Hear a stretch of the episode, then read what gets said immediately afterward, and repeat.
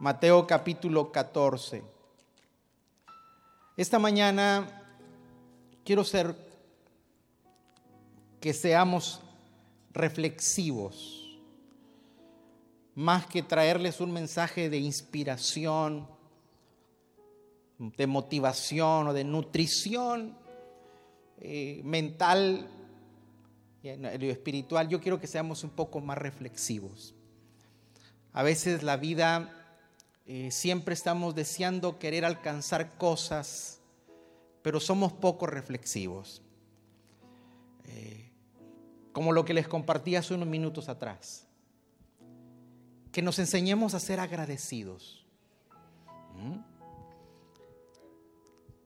¿Cuántos le dan gracias a Dios por, por lo que tenemos? ¿Usted le ha dado gracias a Dios por el país donde vive? Yo no sé si usted ve noticias.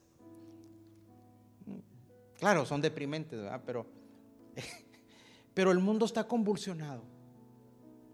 Como que hoy todos los lugares de la tierra están, están convulsionados, con revueltas, con, con asuntos sociales muy fuertes. La gente está en las calles haciendo desmanes, destrozos. Eh, hay lugares muy difíciles para vivir aún con todas las cosas quizás no agradables que tiene este país, es uno de los mejores lugares para vivir en la tierra. Y usted y yo vivimos acá. Hay que ser agradecidos. Hay que ser agradecidos por el techo que tenemos. ¿Mm? Hay que darle gracias a Dios porque tenemos vehículos para transportarnos. Son cosas que como son tan cotidianas no reparamos en dar gracias. Sin saber que el ser agradecidos nos hace, nos abre los portones para recibir más. Es por eso que cuando yo eh, meditaba sobre qué tenía que compartir, eh, siempre tengo una, una enseñanza para el tiempo de las ofrendas y de los anuncios y, la palabra, pero eh, tomando que estamos en acción de gracias, que usted y yo seamos como el corazón de esa persona que regresó para dar gracias. Que Cristo no diga de ti, ¿y dónde están los nueve? ¿No fueron diez los que fueron sanados? Sino que nosotros siempre seamos agradecidos por lo que hemos recibido. Y esta mañana también quiero más o menos conducir el barco en esa misma tónica. Y esta mañana quiero hablarle a usted sobre partidos, repartidos y multiplicados. Diga conmigo, partidos, repartidos y multiplicados. ¿Mm? Cuando usted lee Mateo 14, el versículo 18 y 19. Entonces le dijo, traédmelos acá. ¿De dónde saco eso? Traédmelos acá. Usted hay que leer todo, todo el contexto, que empiece desde el versículo 13. Oyéndole Jesús se apartó de ahí una barca, a un lugar desierto y apartado, y cuando la gente lo oyó, le siguió a pie desde las ciudades. Fíjese, la gente, cuando Jesús se hacía presente, o cuando oían que Jesús iba a estar por el área, señores, salían a buscarle. ¿Está conmigo? Salieron a pie a buscarle. Y saliendo Jesús vio una gran multitud y tuvo compasión de ellos y sanó a que, aquellos que estaban enfermos. Declaramos la salud para los que están enfermos esta mañana. Cuando anochecía, se acercaron a él sus discípulos diciendo, el lugar es desierto y la hora ya está pasada. Despide la multitud para que vayan por las aldeas y compren de comer. Escúcheme esto. Cuando usted lee todo el contexto y el contexto anterior, o sea, eh, es gente que le, viene siguiendo ya hace tres días.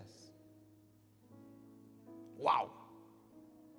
Vienen detrás. Entonces, por eso dice que Jesús se cansó y se metió a un lugar para descansar, pero donde el lugar que él toma para descansar también se enteran que ahí está, entonces llega otro montón de gente y dice, bueno, pues hay que atenderlos. Pero los discípulos le dicen, Señor, anochece y esta gente ya está, hambriada. Mándalos, que despídelos. Jesús les dijo, no tiene necesidad de irse, dadles vosotros de comer.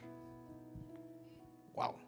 Y ellos dijeron, no tenemos aquí sino cinco panes y dos peces.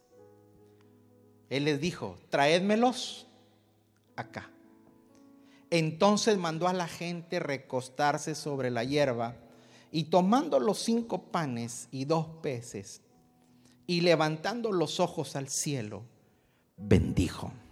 Ya conmigo, bendijo. Y partió y dio a los panes a los discípulos y los discípulos a la multitud. Y comieron todos y se saciaron y recogieron lo que sobró de los pedazos, doce cestas llenas. Y los que comieron fueron como cinco mil hombres, sin contar las mujeres y los niños. Eso se llama milagro. Eso se llama multiplicación. ¿A cuántos les gustan los milagros? ¿Mm? ¿A cuántos nos gustan que se nos multipliquen las cosas? ¿Mm? Las cosas buenas, claro. ¿Mm? Bien.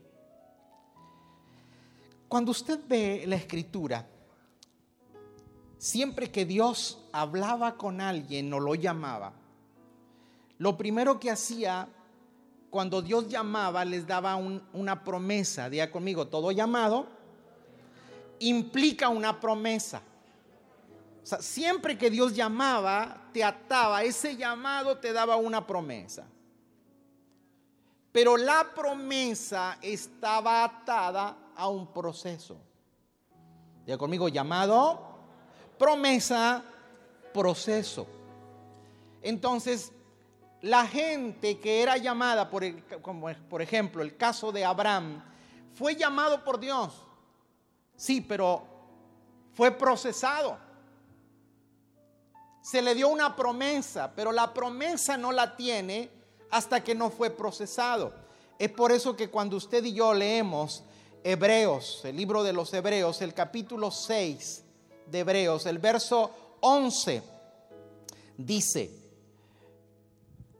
Hebreos 6:11, pero deseamos que cada uno de vosotros muestre la misma solicitud hacia, hasta el fin para la plena certeza de la esperanza eh, a fin de que no os hagáis perezosos, sino imitadores de aquellos que por la fe y la paciencia heredan las promesas. Diga conmigo, fe, fuerte, fuerte, fe y paciencia trae herencia.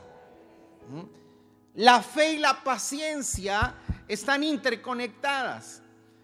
Cuando nosotros tenemos fe pero somos impacientes, es imposible tomar lo que Dios nos prometió pero dice el escritor de los Hebreos, nuestra fe y nuestra paciencia traen el cumplimiento de tu promesa. Amén.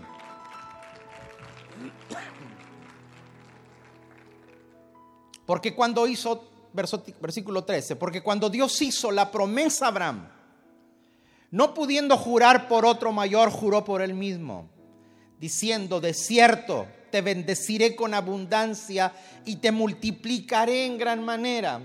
Yo sé que si a usted yo le pregunto y si usted a mí me pregunta, ¿qué le gusta de aquí? Pues eso.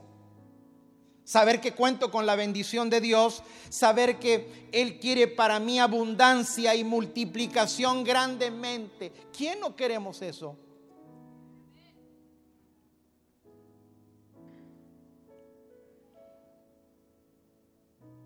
Y habiendo esperado, verso 15, con paciencia alcanzó la promesa. Diga conmigo, yo tengo que esperar. No puedo renunciar a lo que Dios me ha prometido. No puede usted dar marcha atrás. Aunque la visión a veces se tarde, aunque el proceso sea demasiado largo, tenemos que esperar. Amén. Entonces todos queremos cosas extraordinarias. Todos queremos grandes acontecimientos, pero a veces no queremos el proceso formativo. Señores, no puede haber cumplimiento de promesas sin un proceso formativo. En la vida todos somos procesados de una u otra manera. José, usted y yo lo conocemos como José el soñador, José el hombre que alcanzó grandes cosas, pero le entró pues, por procesos. Su proceso duró 17 años. Menospreciado, rechazado, vendido, eh, eh, extorsionado, encarcelado, olvidado. Pero un día lo montaron en un caballo y le dieron un anillo ¿Mm? y se convirtió en el gobernador de Egipto. ¿Ah?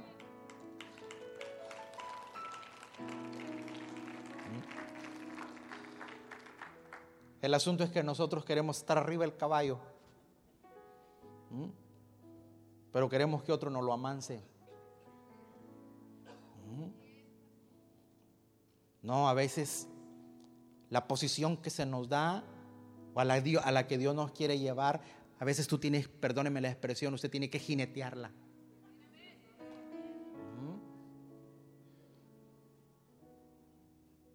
Yo crecí en, ambiente de campo. Mi gente siempre se dedicó a asuntos de ganado. Cuando, cuando llegaban, yo le decía a mi esposa ayer, porque vi un video, y le dije, mira, yo cuando era niño, cuando juntaban las, las bestias, porque antes los, los terrenos no estaban divididos, estaban abiertos, entonces iban los, los, los que llamaban los vaqueros a juntar ganado, pero cuando llegaban las bestias, y las, las, las arreglaban, les ponían su marca de cada quien. Y llegaban los, los potros chiquitos. Yo recuerdo que a mis primos, eh, a los hijos de un hermano de mi papá y a mí, éramos los niños de 3, 4 años. Y en los potros, después de que los ponían la marca, y los arreglaban, eran salvajes pero más salvajes los papás de nosotros, porque me encaja, a mí, yo recuerdo, nos encajaban en esos potros, ya para que se haga hombre.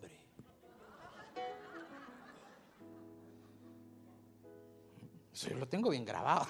Así como me, grabé de mi pastor cosas, también me grabé de, los porrazos que me di. ¿Mm? Porque, porque saltaba aquella cosa y me, o sea, tú eres un niño, ¿Mm? pero a nosotros nos gustaba.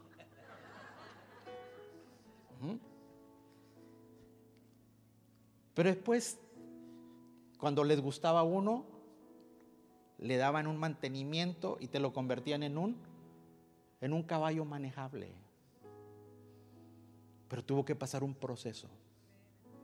Señores, la vida son procesos. Yo sé que no les gustó eso. Porque usted y yo queremos disfrutar de lo grande de las bendiciones sin procesos. ¿Mm? Hay gente que le gusta tener la, la túnica de José, ser distinguido. ¿Mm? Así como Jacob le puso su batita al niño. ¿Mm?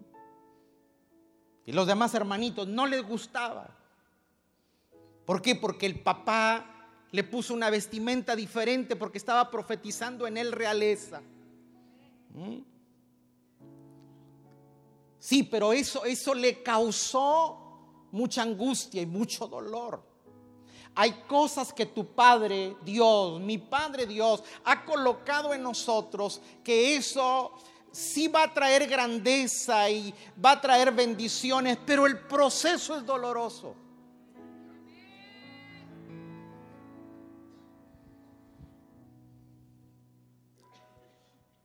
Israel, el pueblo me refiero, fue llamado a ser libre de Egipto. Día conmigo llamado. Y se le dio una promesa, una tierra que fluía leche y miel.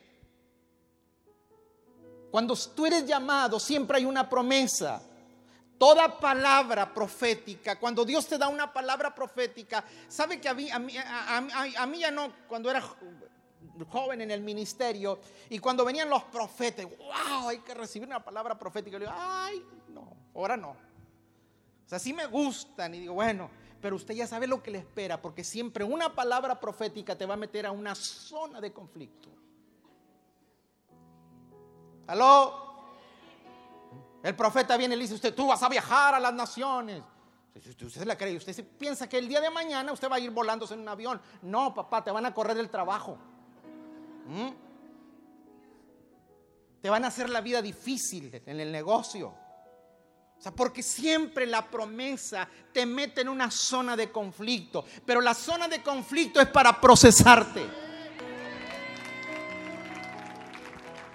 Si esta mañana usted está atravesando un conflicto, es que va camino a su tierra prometida. Israel fue llamado para ser libre y le dan una tierra de posesión que fluye leche, miel de alta productividad, pero primero tuvo que pasar por el desierto. Porque el desierto era su proceso. Cuando usted lee la Biblia, en el primer libro de Deuteronomio, el primer capítulo, perdón, de Deuteronomio, ahí le dice cuántos días iban a tardar cuando salieron de Egipto para llegar a la tierra prometida, se iban a tardar 13 días a pie. Y recuerde que siempre en la punta iba la gente fuerte. En la parte de atrás iban las mujeres y los niños. Y atrás iban las bestias, los, el ganado. Porque la gente, el de atrás, tenía que ir esperando, había que caminar a la fuerza de los niños, la fuerza de las mujeres. Y con eso decían, en 13 días estamos allá. 11, perdón, 11 jornadas hay. 11 días. ¿Por qué 11 días se convierten en 40 años?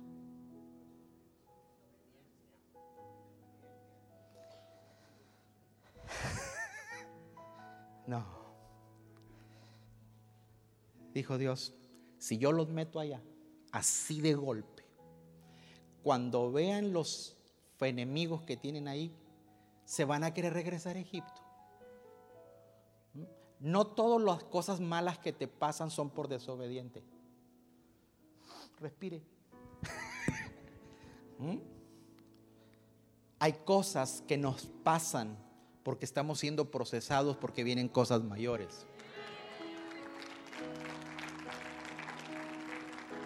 Diga conmigo, yo quiero cosas mayores. Todos queremos cosas mayores, pero Dios siempre te va a procesar. ¿Cuánto le gustaría que, así, una ganancia de un millón de dólares? A ver, a ver, Uh, parecemos que estamos en estadio. ¿Mm? Pero yo le digo, ¿qué si usted se le toca mañana? ¿Mm? ¿Se me convierte en uno de los nueve leprosos? ¿Dónde está? Si a veces por 30 dólares la hora ya, ya te desconocemos. Es que yo ya no puedo venir a esta iglesia, pastor. Es que mi estatus.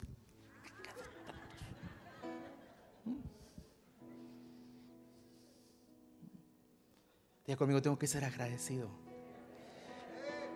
Diga conmigo, Dios quiere mayores cosas para mí, pero tengo que ser procesado.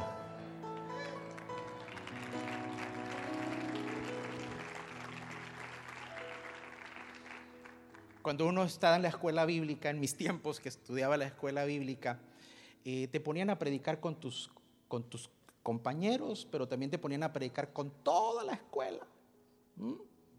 Y, la gente, y la gente iba distinguiendo quién tenía madera de predicador. Ya sabían, cuando predica este, este, le va Le va a pegar al mono, era una frase que había. Ese le pega al mono. Y una ocasión un compañero que le pegaba al mono se subió y se subió en una actitud arrogante, engreída. Y cuando él lanza el mensaje, algo pasó, que el mensaje no tuvo el efecto. Entonces el chico se baja decepcionado. El profesor te hacía crítica. Después del mensaje te hacía crítica. Y le dice, si te hubieras subido como te bajaste, te hubieras bajado como te subiste.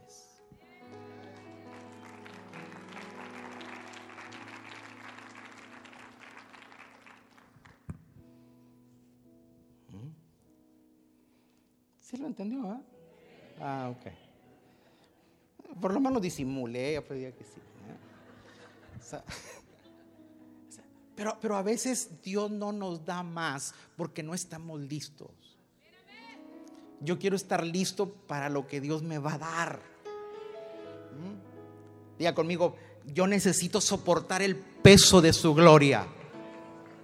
¿Mm? Amén.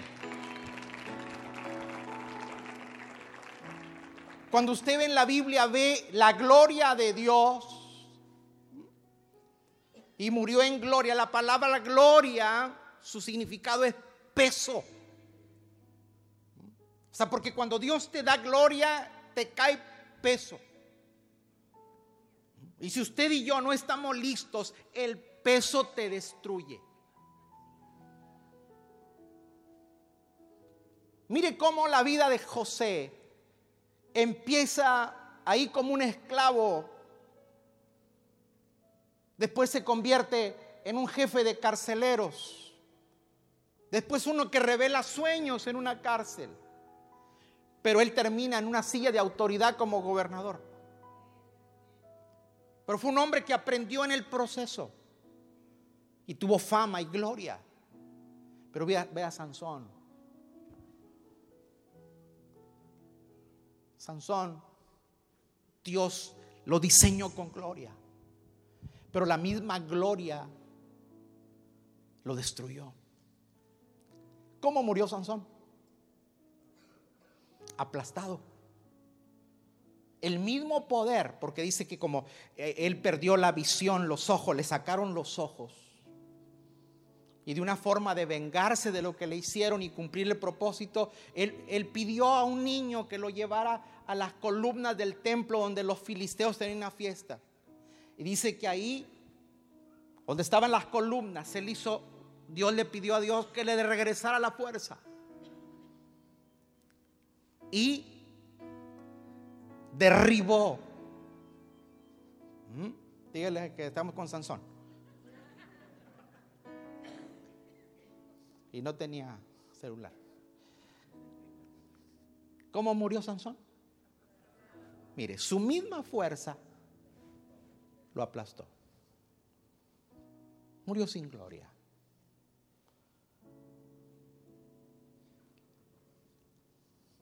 Aprendamos a ser humildes, señores. Humilde no es traer parches. Humilde, no, no confunda pobreza con humildad. ¿Mm? Porque la gente más orgullosa que yo he conocido no son los que tienen dinero, son los que no tienen. ¿Mm? Dale un codazo al que está al lado tuyo y dile, ahí te habla.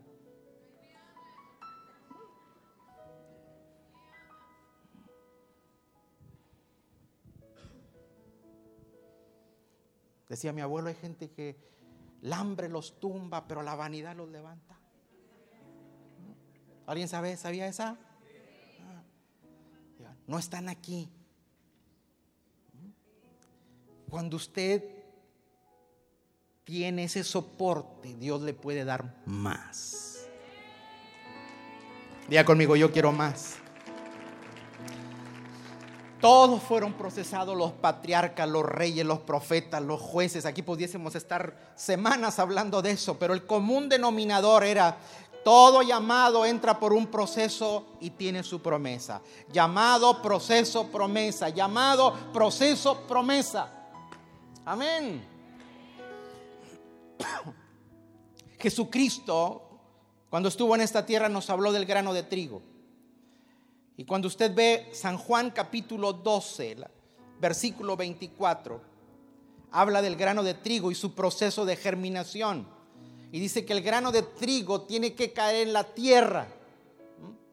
Juan 12, 24. Para que lo lea la gente. John chapter 12, verse 24. Sí, porque a lo mejor es eso, ¿verdad? Ni así. Ok. Diga conmigo si el, ahí de cierto, de cierto digo. Léalo, a lo fuerte.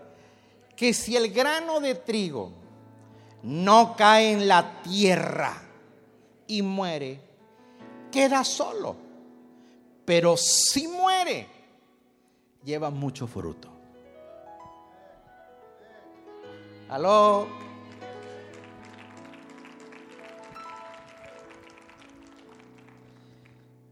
La multiplicación es porque se pasa por un proceso de muerte.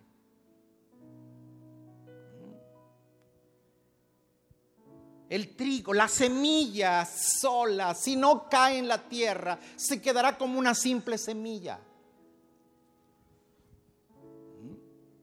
Pero la semilla cuando entra a la tierra y sufre ese proceso, allá abajo ella tiene esa descomposición. Y después tiene que irrumpir entre lo tosco de la tierra, entre el subsuelo y salir. Tiene que vencer la adversidad del peso de la tierra, pero crece. Ahí va. Y después tiene que sufrir también los efectos de las plagas Pero llega el momento en que se convierte en un grano y da fruto. Se puso un grano, se recogen muchos granos.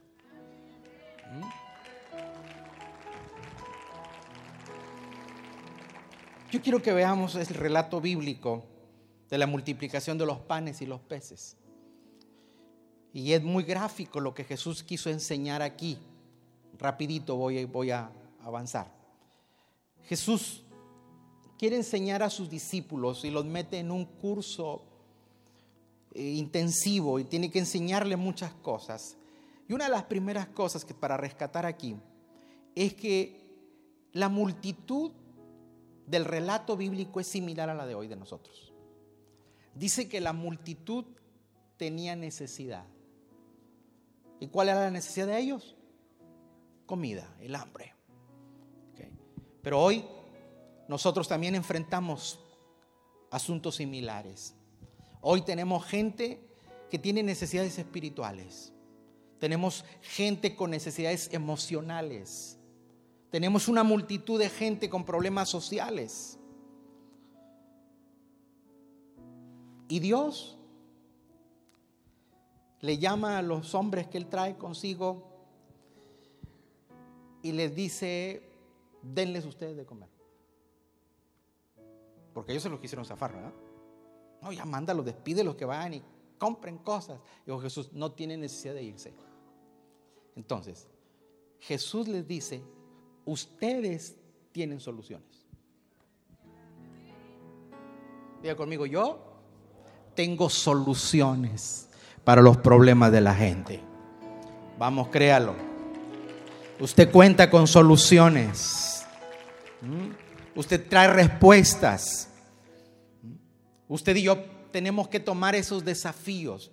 A la gente no queremos desafíos hoy. Hoy hay una generación que no quiere desafíos, que no quiere responsabilidades, que no hay compromisos. No sé si se ha fijado hoy cómo se, cómo ¿Cuántos se casaron antes de los 20? Levanten la mano los que están casados. Levanten la mano los que se casaron antes de los 20. ¿Mm? Que le asaltaron la cuna. ¿Eh? ¿Cuántos se casaron entre los 20 y los 25? Levanten la mano. Y mire, mire eso. 80%. ¿Cuántos no se han casado para conseguirle algo ahí?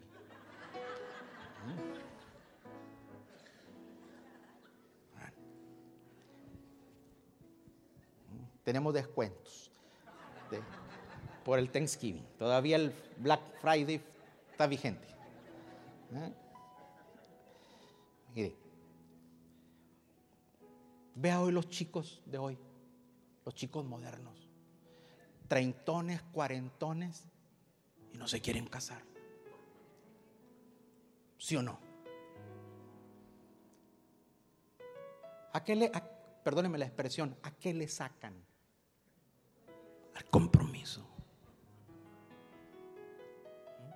Hermanos, y nosotros sí que no vio. No veíamos si íbamos a comer, si teníamos casa, si había camas. o sea, usted y yo nos enamoramos y le entramos.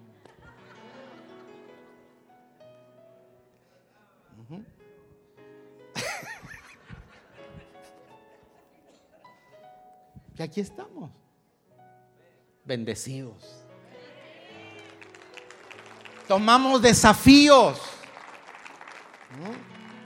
Pero hay un montón, no, hay un montón de gente sinvergüenzona, más que todo caballero, que, que la mujer tiene que pagar lo de ella cuando lo invitas a cenar. Bota esa cosa.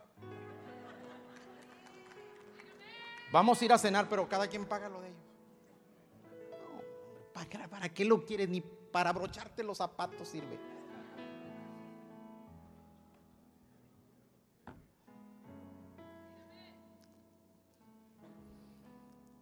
Diga conmigo desafíos. Dales, ¿les entró la tos? Dales de comer. ¿Ah? Diga conmigo, yo tengo que responder a los desafíos de mi generación. Vamos, alégrese. Tengo que meter algunas cápsulas ahí para que no se me duerman. Porque el pavo adormece. Entonces, como uno se me van rápido al tercer cielo, yo tengo que bajarlo.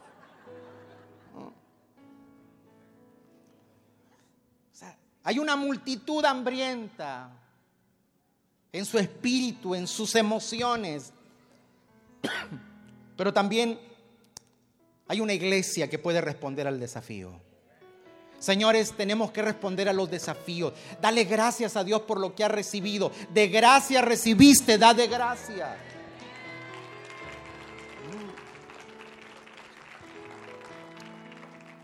No, tengo el tiempo para contarlo todo, pero en, el libro segundo de Reyes hay una historia que unos leprosos les tocó estar fuera de un, sitio.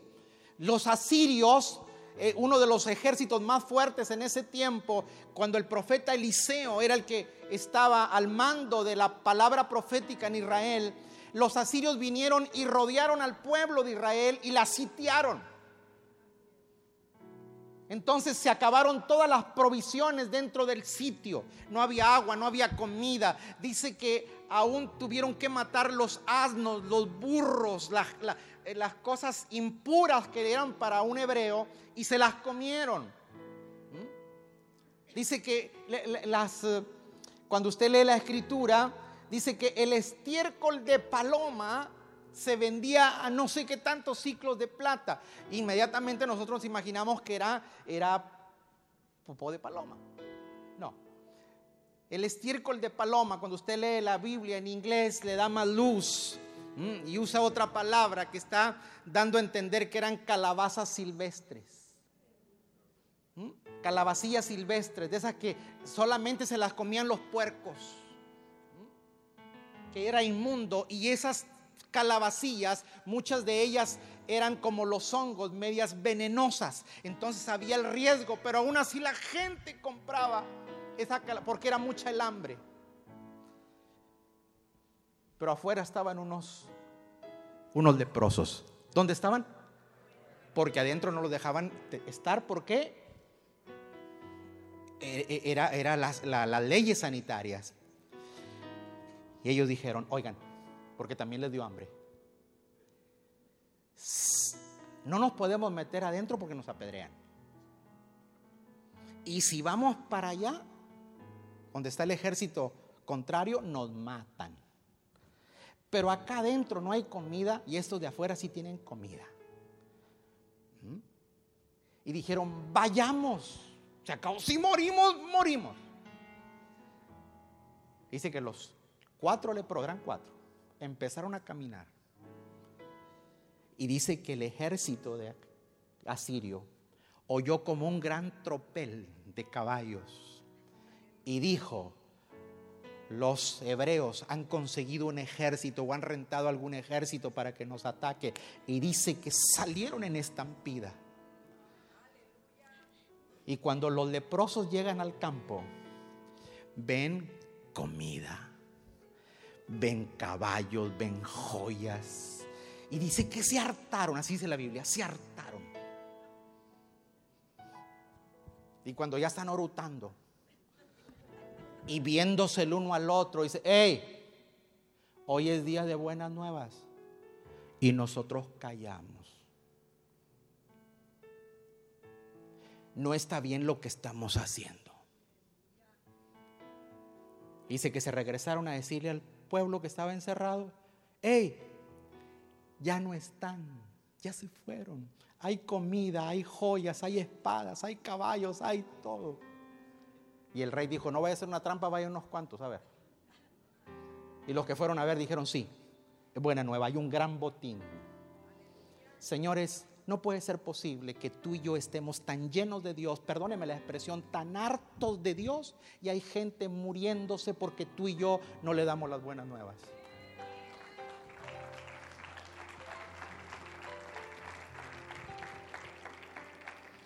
Yo le dije que esta mañana era para reflexionar. Así que me aguanta. Diga conmigo, tengo que responder a las necesidades.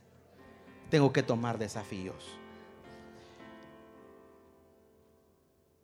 Pero dicen los, los discípulos, Señor, pero si solamente hay cinco panes y dos peces. Una de las pruebas máximas del liderazgo es la siguiente. Es cómo tú haces con los recursos que tienes. Liderazgo es eso. Usted quiere saber si es una buena jefa de casa, de hogar. Es con los recursos que usted tiene salir de la prueba. Con los recursos que te entran, tú tienes que tener soluciones. A veces nosotros queremos más cuando no sabemos qué hacer con lo que tenemos. Las soluciones están en nuestra casa, están a nuestro alcance, en nuestra mano. Cuando tú y yo damos respuestas con lo que tenemos, entonces Dios multiplica las cosas. Diga conmigo, mis promesas Vamos, vamos, tienen que descansar en fe. ¿Mm?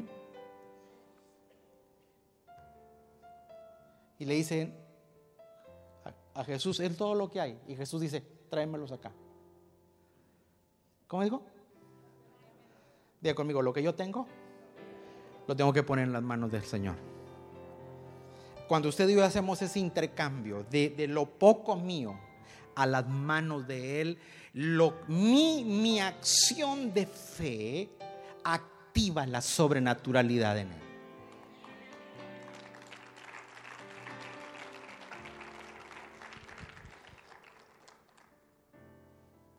Diga conmigo, lo que yo doy, lo que pongo en las manos de Dios, es la muerte de lo que produce mi vida. A ver, a ver, a ver. Lo que yo pongo en las manos de Dios es la muerte de lo que produce mi vida. Se lo explico. Jesús dijo, si el grano de trigo no cae en tierra y muere, no puede dar fruto. Entonces cuando se coloca algo, se suelta algo, muere. Pero es lo único para el proceso de multiplicación. Cuando usted y yo, con lo que hemos hecho con nuestra vida, nuestros recursos, nuestras generosidades, nuestro tiempo, nuestro servicio a Dios, cuando usted sirve a Dios, cuando usted y yo damos a Dios, cuando usted y yo ayudamos a otro, es, es mi tiempo muere. Sí, pero entra en un proceso de multiplicación. Y Dios me da a mí mil veces más de lo que yo he entregado.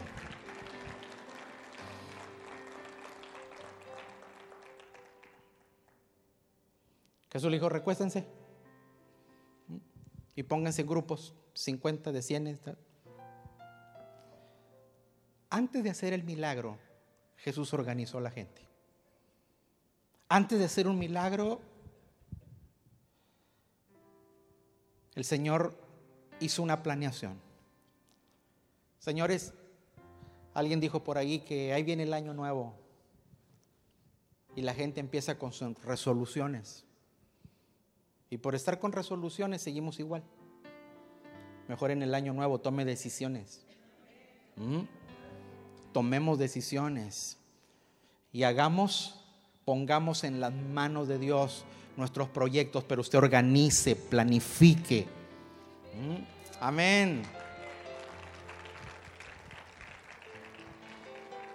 Y dice que Jesús los tomó en sus manos, los bendijo. Lo que Dios pone en tus manos, bendícelo. ¿Mm? Lo que Dios te ha entregado, bendícelo.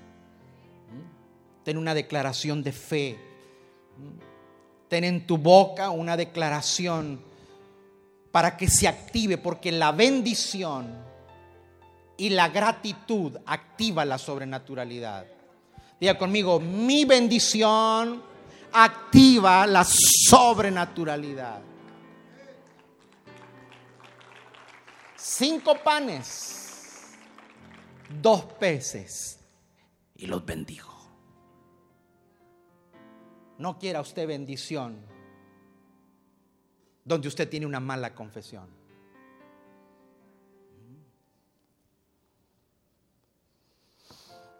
Pero el siguiente acto los partió. Los partió.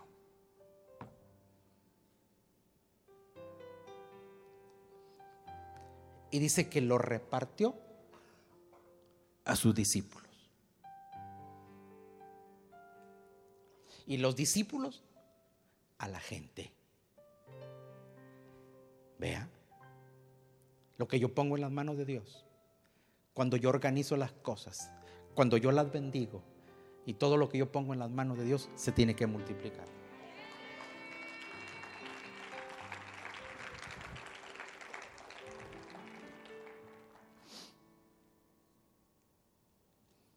¿Ya conmigo partido? Repartido.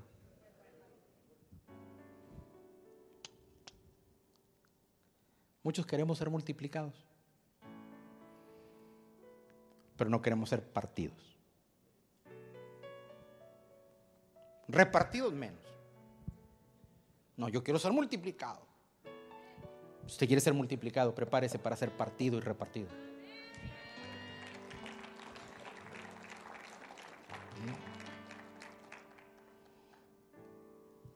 ¿Me pueden pasar esa bolsita, Alberto? Que está ahí abajo. Ya terminé. Déjeme hacer mis conclusiones. Ayúdame, por favor. Es bueno, ¿eh? No estoy dando promoción a la marca, pero ¿a cuánto le gusta el pan?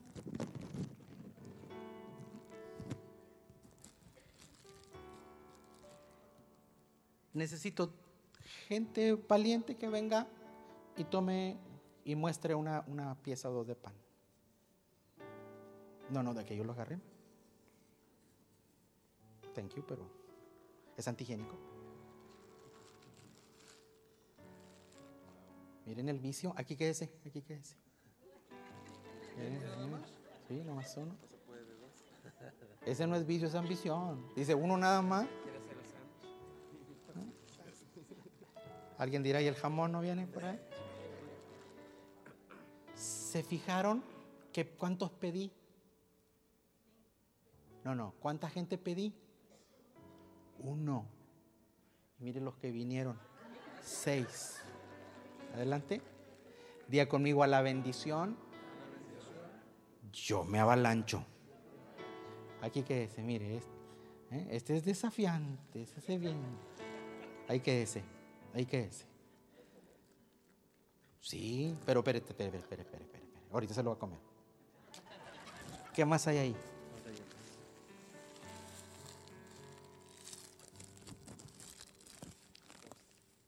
Estas son Marías. ¿Alguien gusta? Necesito, en serio. Lo que alcance el paquete.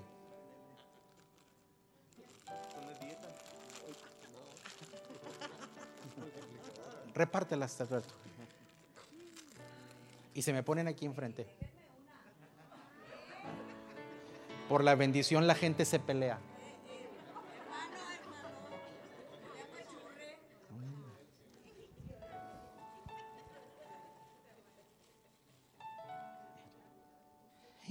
Dios mío, no toda la bolsa. Ok. Levanten su pan y su galleta. su galleta. Es buena, ¿eh? Está, está, está buena. Que en, en, en su mano ellos tienen pan. ¿Pueden morderlo?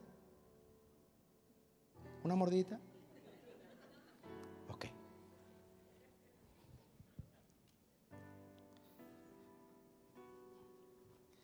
Diga conmigo satisfacción.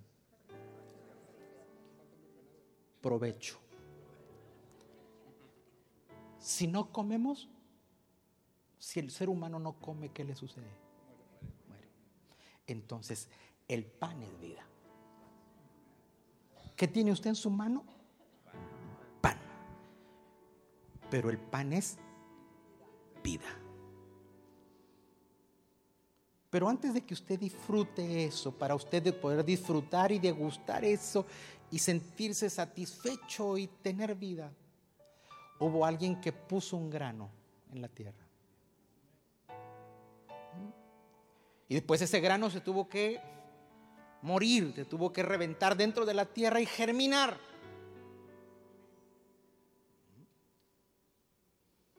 Después tuvo que crecer. ¿Puedes poner la imagen? Y creció. Y ese grano se convirtió en muchos granos. Mire lo que está, ahí. Ahí déjalo. El color te indica que ya está listo para ser cosechado, ser trillado. ¿Oyó eso? Y después de que es trillado, hoy, hoy hay máquinas que hacen ese trabajo, pero cuando no había era apaleado. A golpes tumbaban los granos. ¿Mm? Y después de que estaban los granos en el suelo, eran aventados. Eran cribados para que el viento se llevase la paja que hace el grano. Y después tenía que ser molido.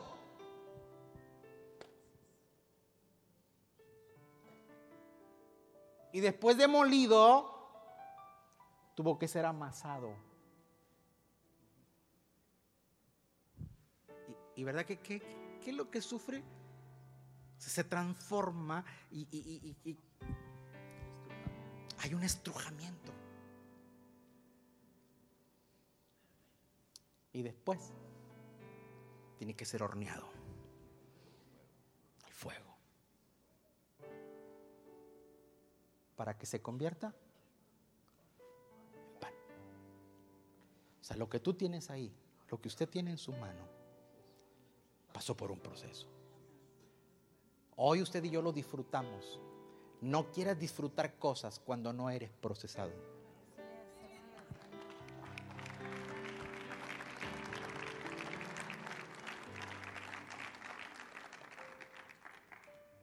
Pero el pan, Jesús dijo, yo soy el pan de vida.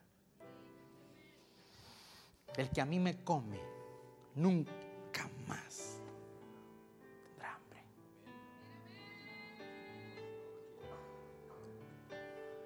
Disfrútelo.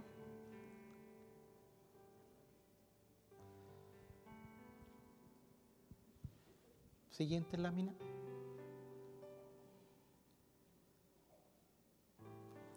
Esa es una mesa donde hay muchas viandas y hay pan.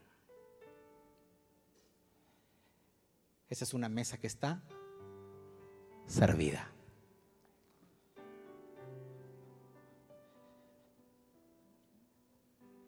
Diga conmigo, todo lo que me produce satisfacción. ¿Mm? Tengo que compartirlo.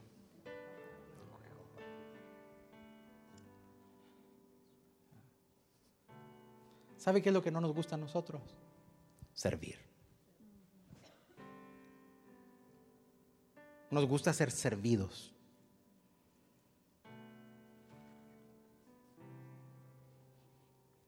Jesús le dijo a los discípulos, ustedes quieren grandeza.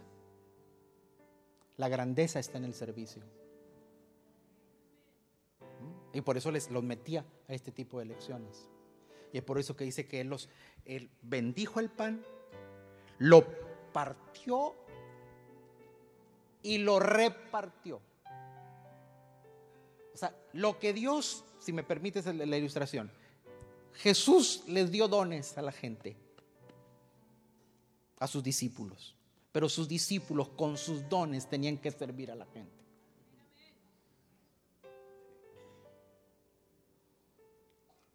Cuando no servimos, es porque no hemos sido agradecidos. El que sirve es un agradecido. Póngase de pie, por favor. Cómanse ese pan. Un tente en pie. Gracias por, por su participación.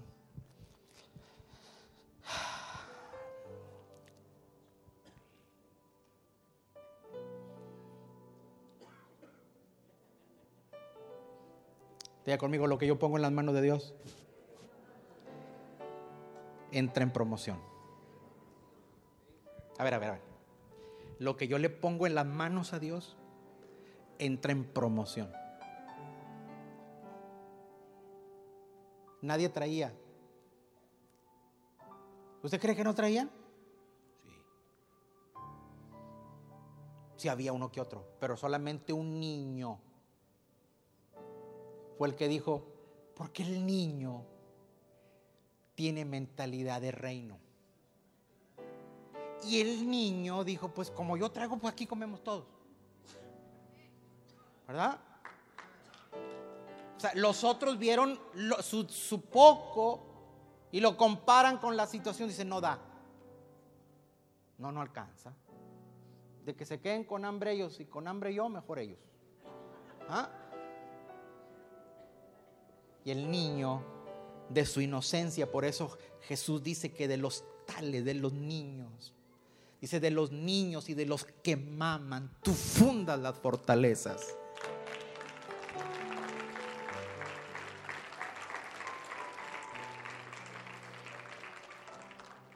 Cuando usted pone lo que Dios le entregó en las manos de Él, todo lo que usted tiene entra en promoción.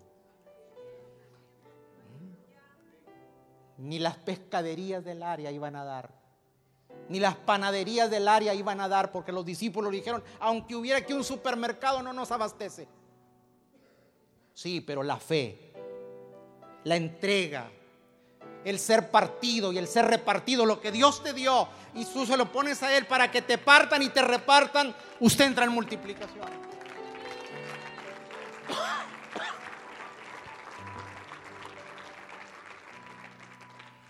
No importa que a veces seas apaleado. No, pastor, es que yo em- empiezo a, servir y no me gusta cómo trata a la gente, está siendo apaleado. O sea, usted no puede ser servido o no puede servir si no pasa por un proceso. Jesús vino para servir. Yo no vine para ser servido, dijo, yo vine para servir.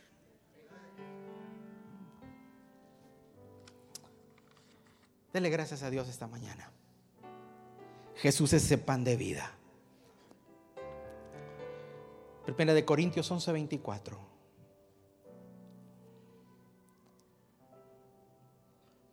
Primera a los Corintios 11:24. Lo leemos. Y habiendo dado gracias, lo partió y dijo, tomad, comed, este es mi cuerpo que por vosotros es partido.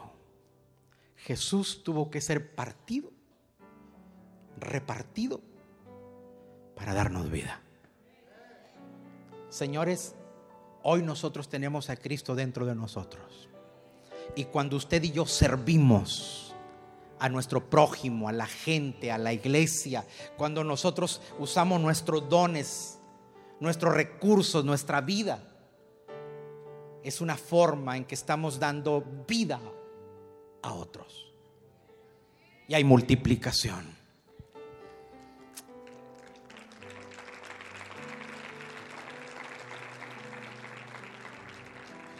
En el año 107 después de Cristo, uno de los padres de la iglesia, conocido como Ignacio, obispo de Antioquía, que fue discípulo de Pablo y de Juan, murió en el 107. Él dijo esta frase cuando iba a ser devorado, molido por los dientes de las fieras. A él lo, lanzaron al, Coliseo romano para ser devorado por los leones y él dijo, yo soy trigo de Dios y he de ser molido por los dientes de las fieras para llegar a ser un pan limpio de mi Cristo. Usted, lo que Dios te dio, dale gracias y comparte.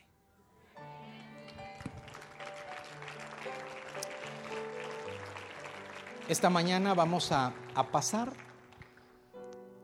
y vamos a participar de la comunión. Y ahí están...